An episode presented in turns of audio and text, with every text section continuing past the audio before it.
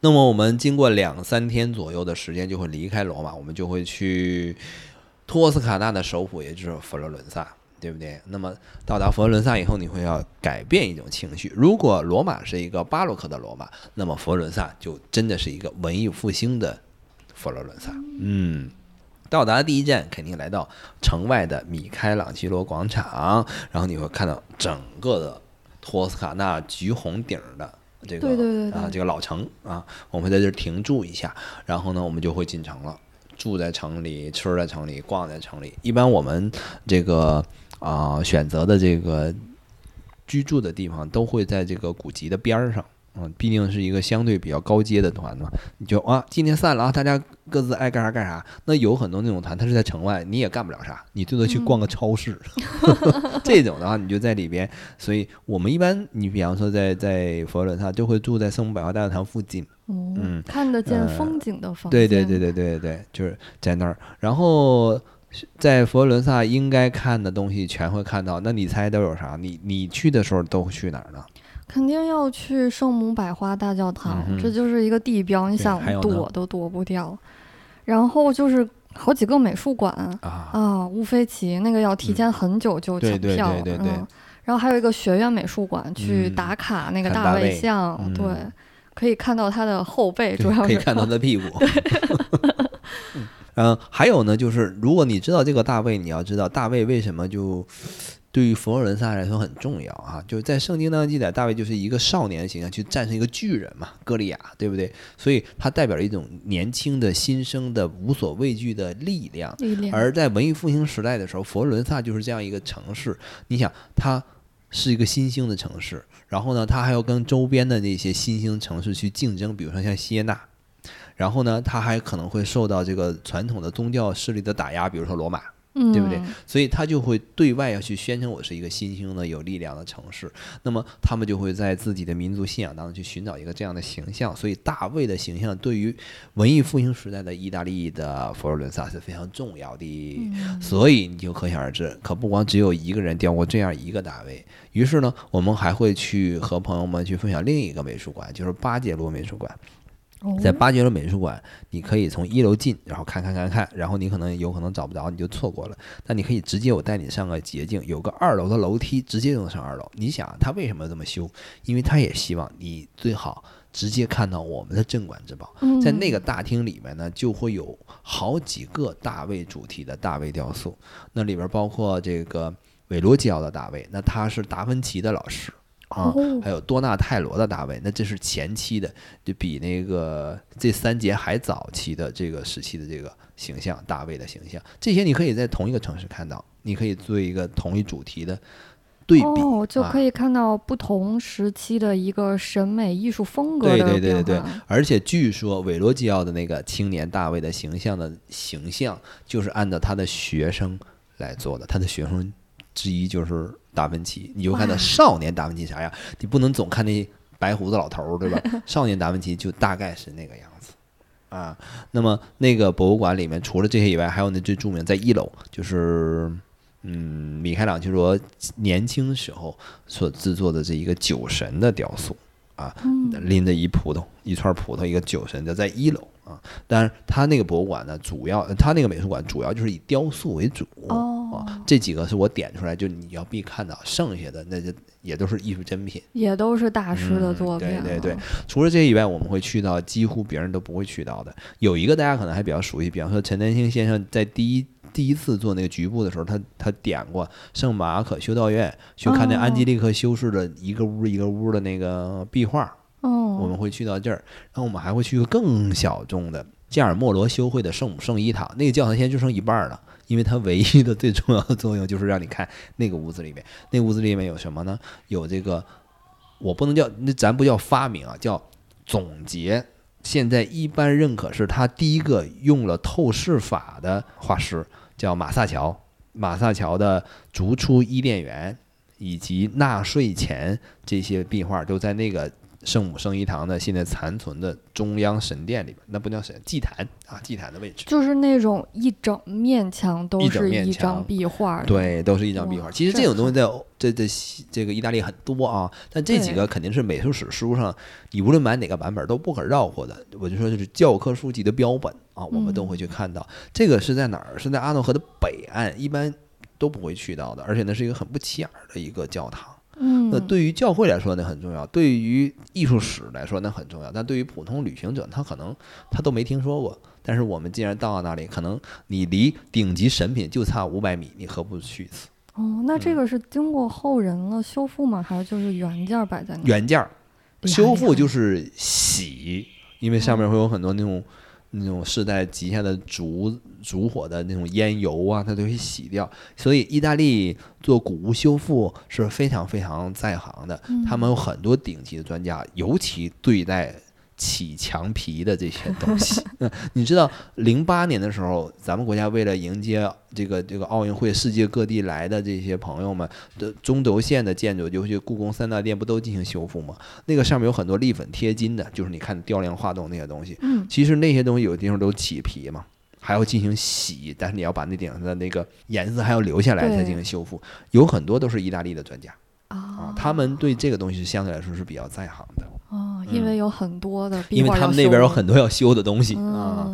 那么除了这些呃以外呢，在这个托斯卡纳的首府啊，也就是佛罗伦萨，大家知道啊，其实意大利的首都有一段时间并不是罗马，就是佛罗伦萨啊。佛罗伦萨是意大利的首都，曾经作为首都的这个佛罗伦萨，它有一个什么？它有一个先贤祠，嗯，就是圣十字教堂。圣十字教堂里边，我这么说，你我可以给你直白理解一下，我们去看坟，这种感觉啊。这个是个教堂，教堂西方教堂里面有很多，就是啊谁的墓在这里面嘛，对不对啊？圣十字教堂里面有几个值得看的墓。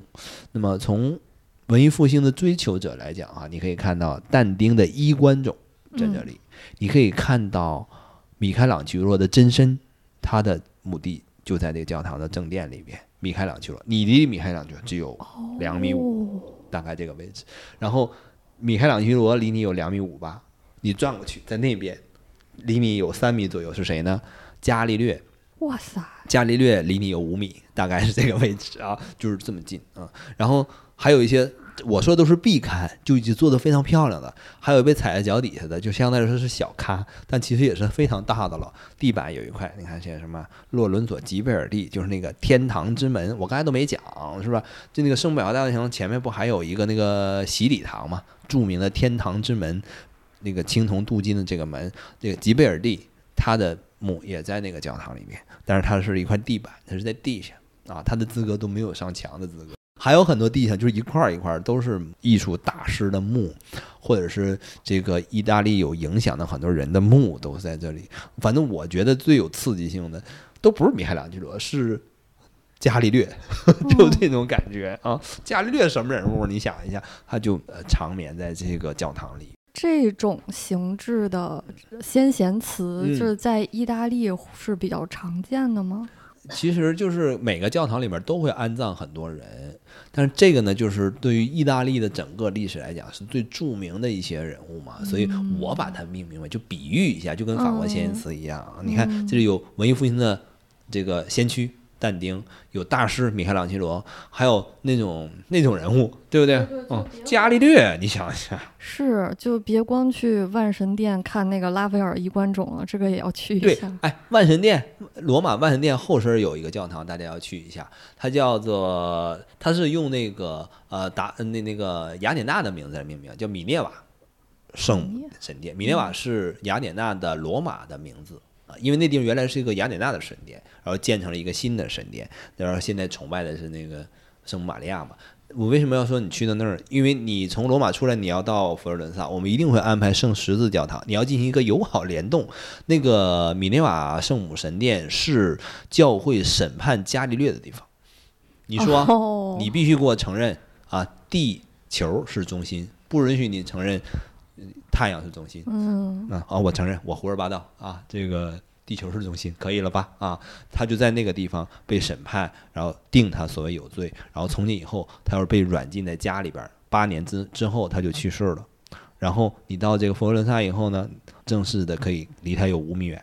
啊，面对就是伽利略，这些地方都是可以进行文化联动的。哦，中间还路过鲜花广场，真的就是人类文明进程上面牺牲的这些。对，不断拉扯的过程当中牺牲的先驱，坚持真理的先驱啊，就这样。嗯，那么碎片老师刚才说这些地儿，确实是很多人都就是小众的。对对对。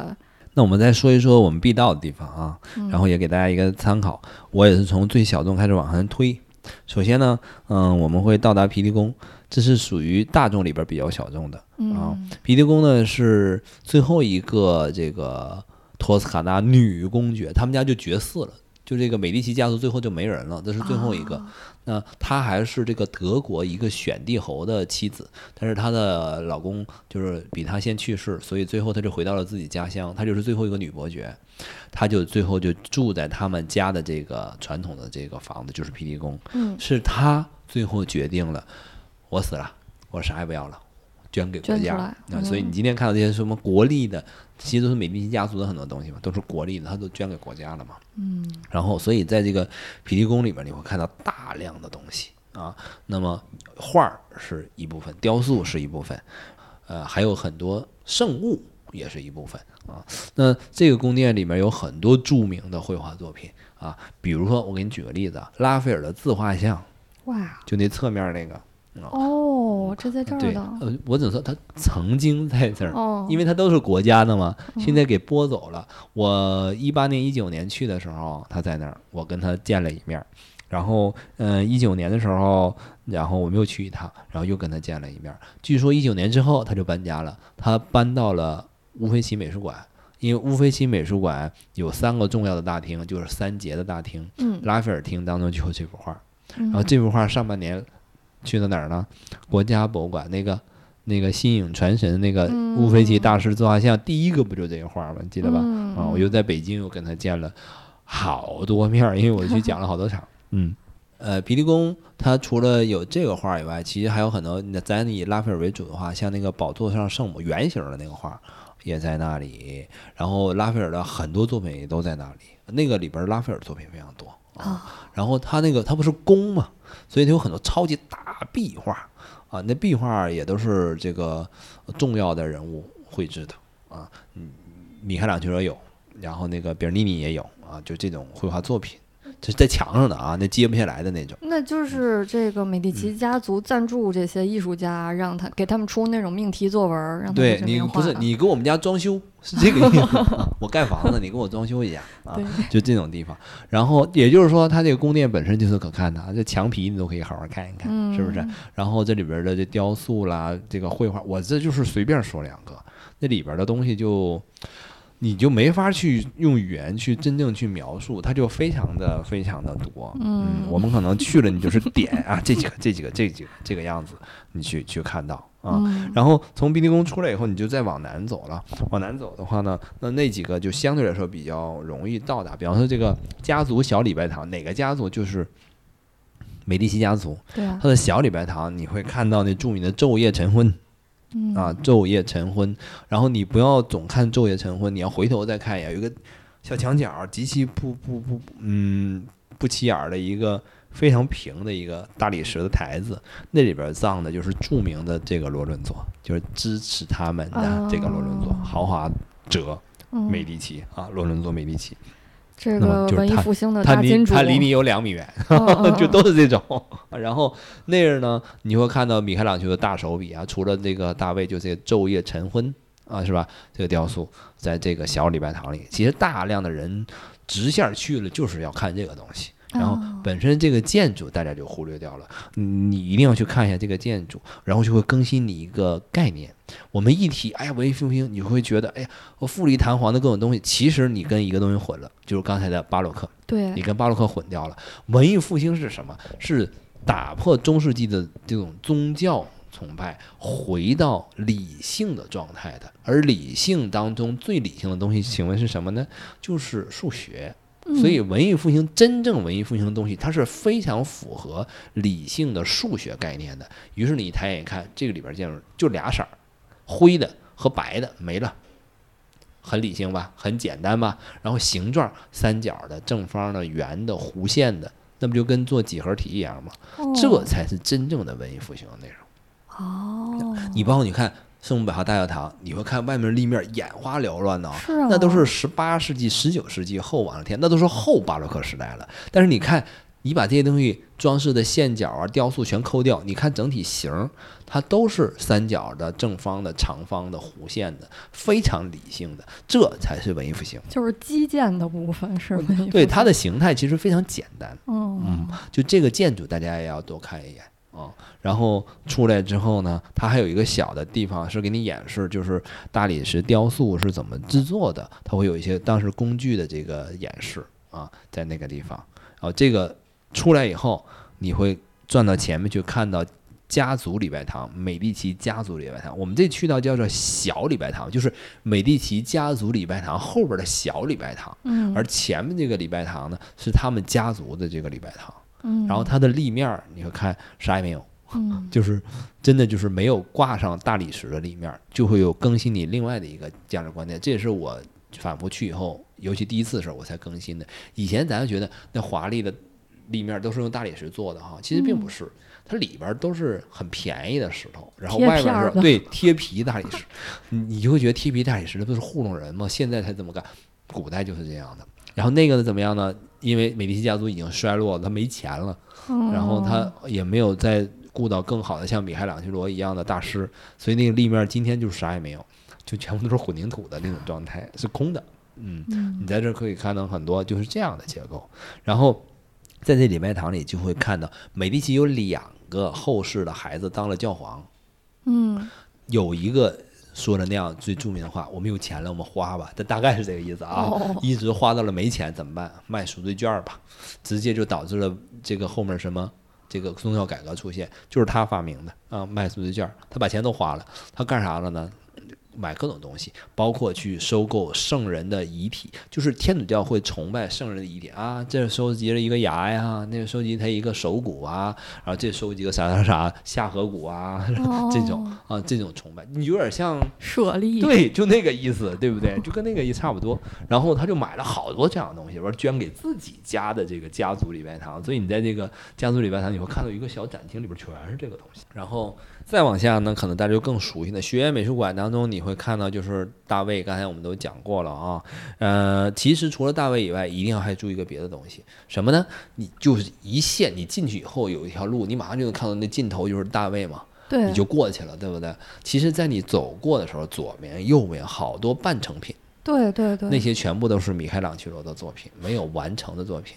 哎，我怎么记得那好像是石膏的呀？感觉啊，不不不，那个那是一个大厅里边，那些都是复原的，因为这叫美术学院博物馆。对，那些就是呃各个地方的优秀的作品，完这个地方的老师给你做的教具都是石膏的。但是在那一个通向大卫的那条路上，有左面右面好多个是大理石半成品，嗯，很多都是米开朗基罗的残件。嗯，这个要看一下，对不对？然后圣母百花大教堂，除你不要光进教堂或者光登顶，其实百花大教堂里边啥也没有，它最好的东西都在它附属博物馆里面。哦，那里边能看到什么呢？很多，然后我给你点几个啊，比如说那有那个多纳泰罗的一个木雕的啊，忏悔的马达拉玛利亚。嗯，可能我说名字不是很熟悉，但是你看到它了。如果你熟悉这个美术史的书，你就会知道这个东西也是不可绕过的，就在那里。木雕能完好保存下来？不是很完好，还凑合。然后还有真的天堂之门，你在外面看那个八角形的洗礼堂，不是在那看吗？煞有其事，看哎，好漂亮啊，怎么？那假的，真的天堂之门已经被保护起来，就在那个博物馆里面。哦，嗯，这是第二件你要在那里看的东西，是吧？然后除了这些以外呢，你在那里还能看到很多其他的就是在这个时代的雕塑，然后金灯台，然后这个圣楼盒等等等等，这些就无所不用其极了。但最起码你要看到我刚才说的这这这两件啊，它是在那个附属博物馆里面的。嗯嗯嗯。然后除了这些以外呢，像乌菲齐美术馆，那乌菲齐美术馆呢，其实对我们来说不陌生，因为我今年上半年我在浦东美术馆就讲过好几次，那波提切利是今年最大的这个噱头嘛，那东西就都从那儿来的啊。那个乌菲齐美术馆一楼，波提切利的有一大块展馆，呃，波提切利属于文艺复兴上中下三段的前段。最重要的大师是不是？然后呢，中段的就在二楼啊，二楼的部分，维希美术馆有三个最重要的厅，就我刚才说的达芬奇、米开朗基罗还有拉斐尔厅。那么每个里面都是那些顶级的画作。嗯，比方达芬奇的在那儿有什么呢？有一个没有完成的《三王来朝》，就是酱油色的那个在那里。你在那个画你能看到的就是当时的画到底是咋画的？它因为它是个过程性的。嗯。然后还有那最著名的就是啊，韦罗基奥说从今以后我再也不画画了那个。就那幅画《基督受洗》，其实那画的主体是韦罗基奥画的，但是旁边那小天使不就是那个学徒时期的达芬奇画的吗？啊，就那个小天使，那个我就真的是，你看了无数次的书，你看了无数的网图，你都不能理解韦罗基奥作为他的老师，为什么说我以后再也不干了？我非常羞愧，因为我画的不如他好。你理解不了这件事情，你到那地方去看那个真品的时候，你才能看到。那个笔触的细腻程度和其他主体的施洗约翰和受洗耶稣的那个笔触的细腻程度和神韵是完全不一样的。就他在同一幅画里面可以直接的对比对，那个是老师画的，这是学生画的。你会看到啊，这一个画的群众演员的小天使画的真的比老师好，好多好多好多好多。也可以离得很近，没有那种大玻璃罩什么。有玻璃罩，但你离它只有二十厘米，这都不是米，二十厘米、十厘米啊，就就这么近啊。然后，呃，除了这个这个画以外呢，达芬奇的厅里面还有其他的几座几个作品。然后隔壁的就是拉斐尔厅那些圣母画像，对吧？也是就是圣母像。然后那个里面有一个最重要的作品。是什么呢？是米开朗基罗非常不多见的画作。米开朗基罗没画过几幅画，那里面有个巨大的圆形的画作，是圣家族，就是呃玛利亚、约瑟和耶稣嘛啊，圣家族是个圆形的画。你想拉斐尔厅为啥要放个这个呢？因为那里面有好几幅画是同一个金主出钱，嗯，那个画是圆形的嘛？据说在当时，反正意大利境内。就女人生孩子的产床是圆形的，那那幅画呢，就是这个金主庆祝他的女儿出生的生日礼物，可以相当于这么说。然后这是米开朗基罗画的，就在这个画作的对面就有一个左右分开的夫妻两个人的画，就是双联画，就相当于是结婚照吧。那个画就是拉斐尔画的，然后那上面画那两个人就是生这个女儿的夫妇，所以这两个就放在一起。哦，在那个拉斐尔厅当中，所以这个乌菲齐主要就是看画作的，对吧？嗯，对，乌菲齐主要是画作，那个雕塑其实都是一走一过的，画作最重要。嗯啊，那么这这里头有一个二楼的那个中中级的那个走廊尽头会有个雕塑，就是拉奥孔的雕塑，是小号的复制品。但是不是今天复制品啊？是文艺复兴时代的复制品。嗯啊，那么这个如果我们从梵蒂冈过来的时候，你也可以有一个对比，真品和这个复制品，而且它有不一样的地方，就是出土的时候是缺胳膊断腿的嘛，是不是？然后是这头是有一些地方，根据艺术家的理解，他会补上啊。所以如果你在梵蒂冈里面拍个照片，你在那方对，你会发现啊，这个上面的小儿子的胳膊那边是没有的，然后这个拉奥孔的这个胳膊的这个肌肉的这个形态和那个。原品不一样啊，它会有这样的差距。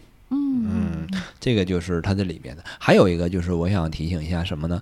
你得排队吧？就这个排队是在那边很正常啊。就是你排队的时候，这个乌菲齐美术馆外面是一一圈壁龛。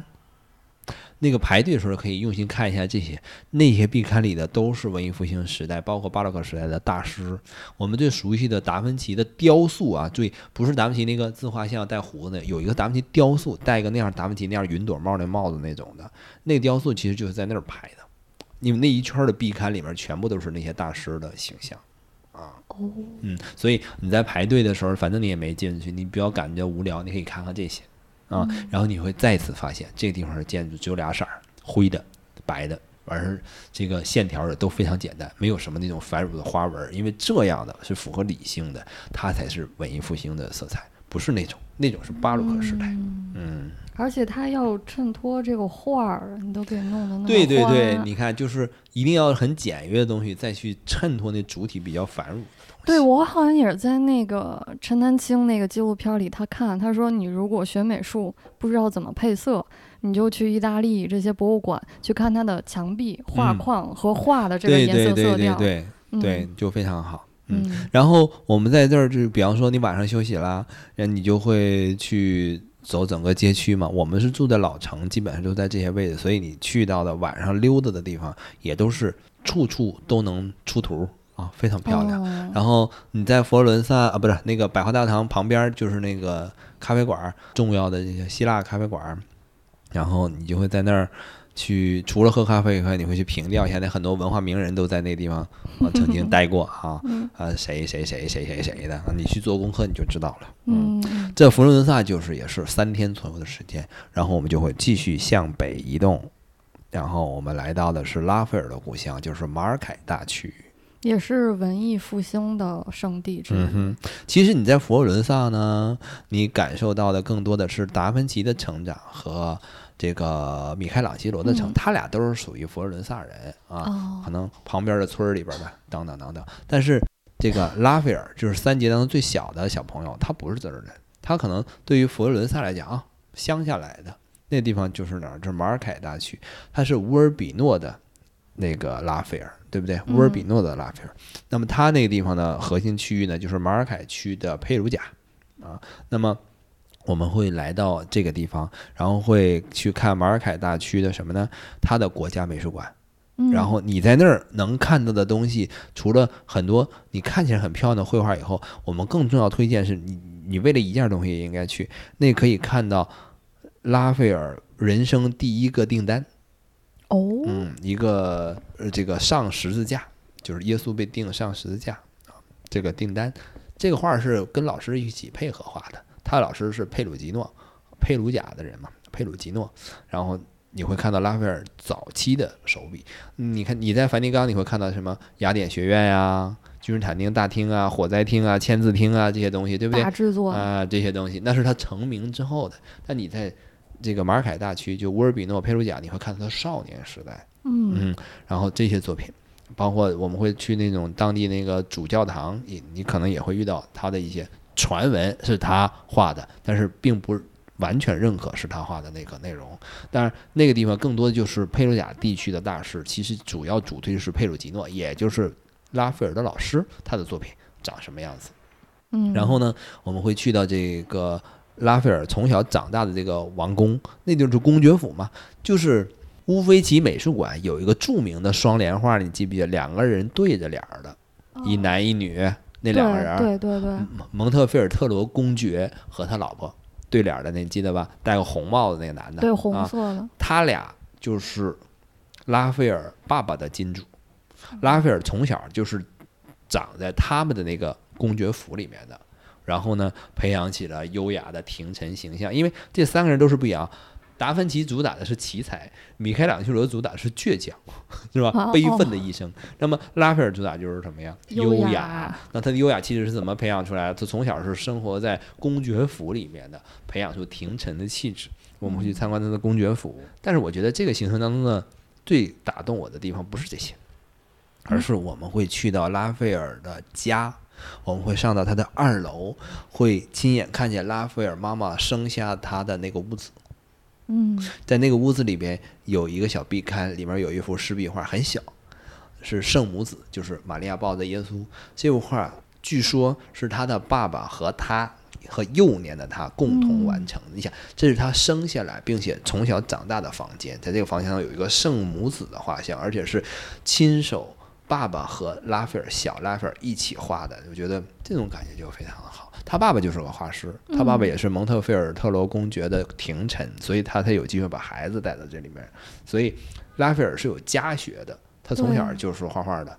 然后后来呢，再给他找到好老师，然后再去这个做他的提升，等等等等。关于这部分，大家可以收听我的节目。关于拉斐尔，我做了五六期啊，就是讲这部分他是怎么少年成长，他爸爸为了他怎么怎么怎么样，然后他一点点成长起来。对，可以去喜马拉雅 FM 搜索“文艺复兴在意大利”，非常经典教科书级 别的拉斐尔就是闲聊了，但是很有趣啊。那么马尔凯大区其实你这相当于是非主流路线，所有的人的旅行路线肯定他没有这一条。那目的呢，其实就是这个。嗯，对，你想我刚才开篇说了，你要把一层一层的剥离嘛，那你对意大利的第一个最重要的理解就是艺术性。那艺术性的理解是文艺复兴，文艺复兴的最浅的理解，你最起码得知道三杰吧。那么你可以看到他的作品，经历他所经历的地方，走过他走过的土地，你的感受可能就更接近灵性本身。哇，又上升了，是吧？然后我们从这个马尔凯大区，嗯，在这里待。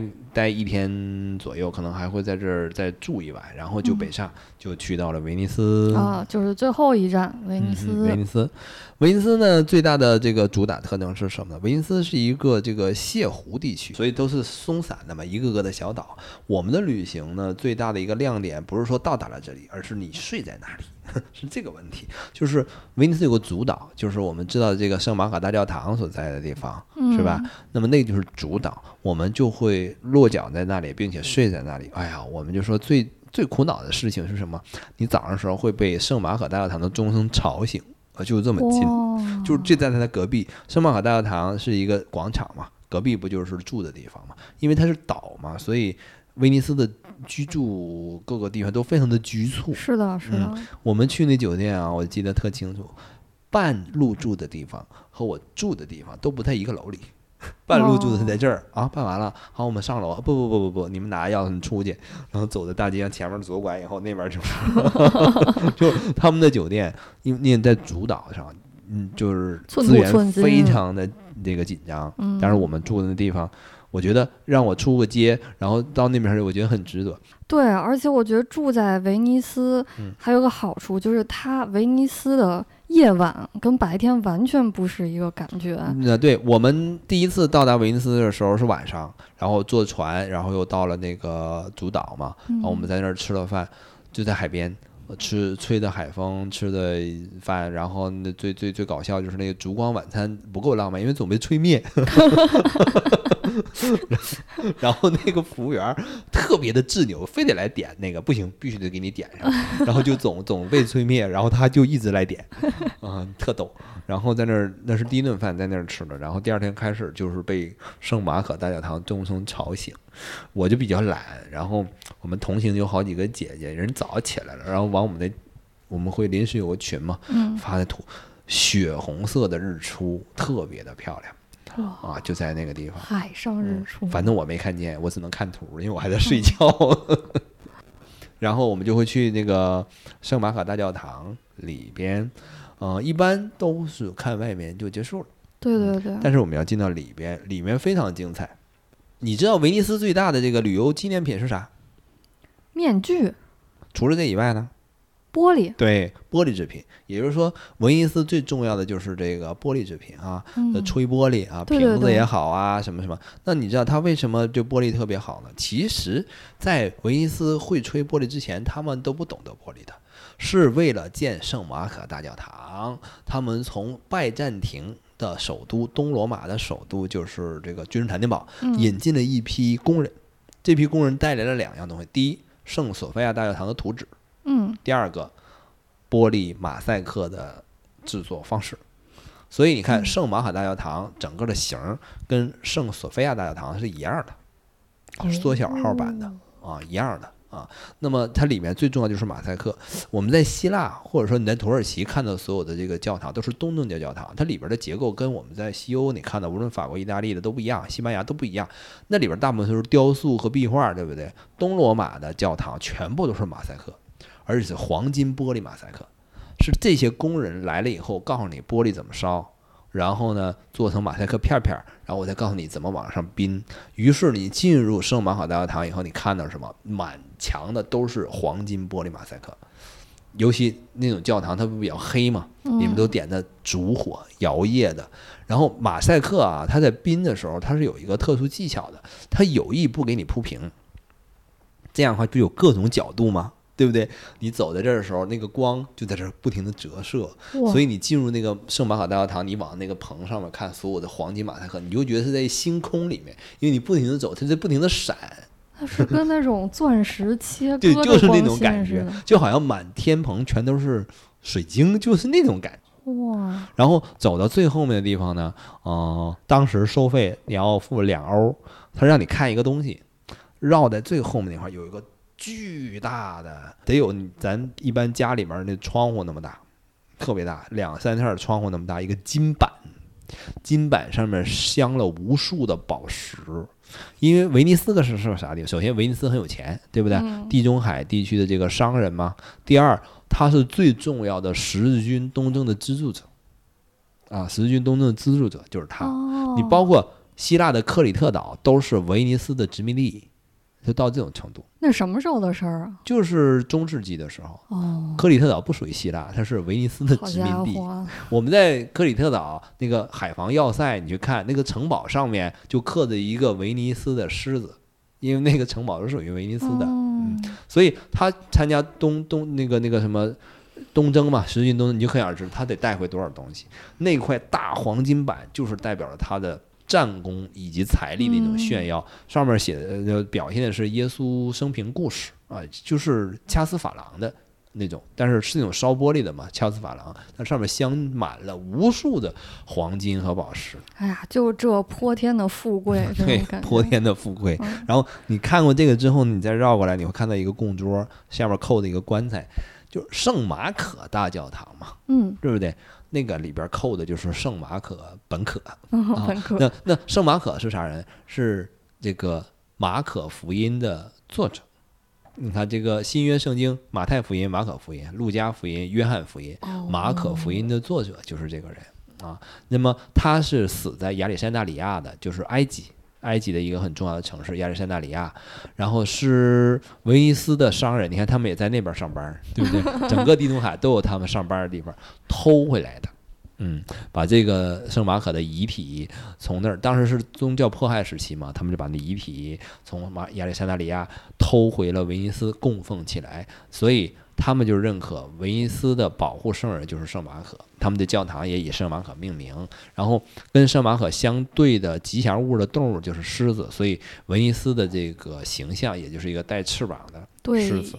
嗯，是这样形象。你看威尼斯电影节的奖杯也是狮子啊，就是这样一个形象。嗯，啊，我们刚才讲到的就是玻璃工艺是今天的威尼斯的看家本领。但你要知道，当年的时候它是从多罗马带来的，但今天玻璃工艺是非常重要的。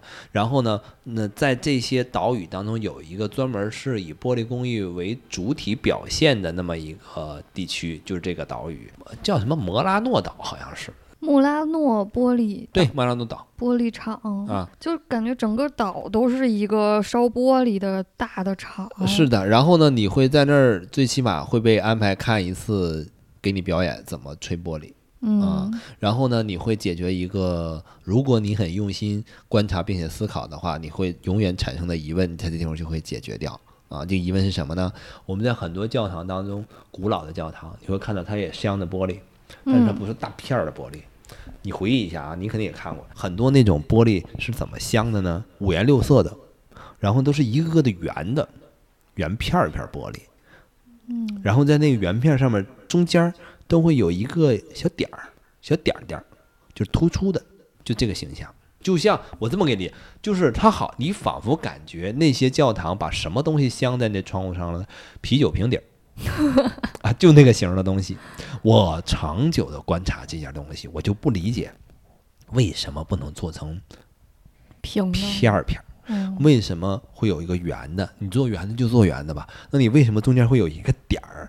为什么会这样？后来我们在这边去观察了这个传统的意大利的吹玻璃的制造工艺，我终于明白它为什么是这个样子了。嗯，那么你想知道为什么吗？我给你讲一遍啊。这个玻璃在吹的时候，它会吹成一个茶杯，呃，水杯长筒型的，长条的。嗯，然后呢？你吹的时候不可能是一个圆柱筒形，对不对？所以它会执行一个动作，我吹出一个长长的椭圆的那么一个东西，是不是？我把它用剪子剪开，因为当时还是软乎的嘛。嗯，我把它翻过来，它是不是有个底儿？再贴在这个吹的这个上面，就把它中心贴在吹的这个管儿上面。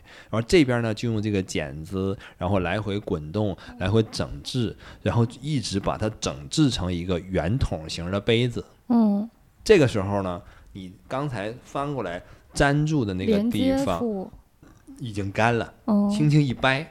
这个杯子就好了，对不对？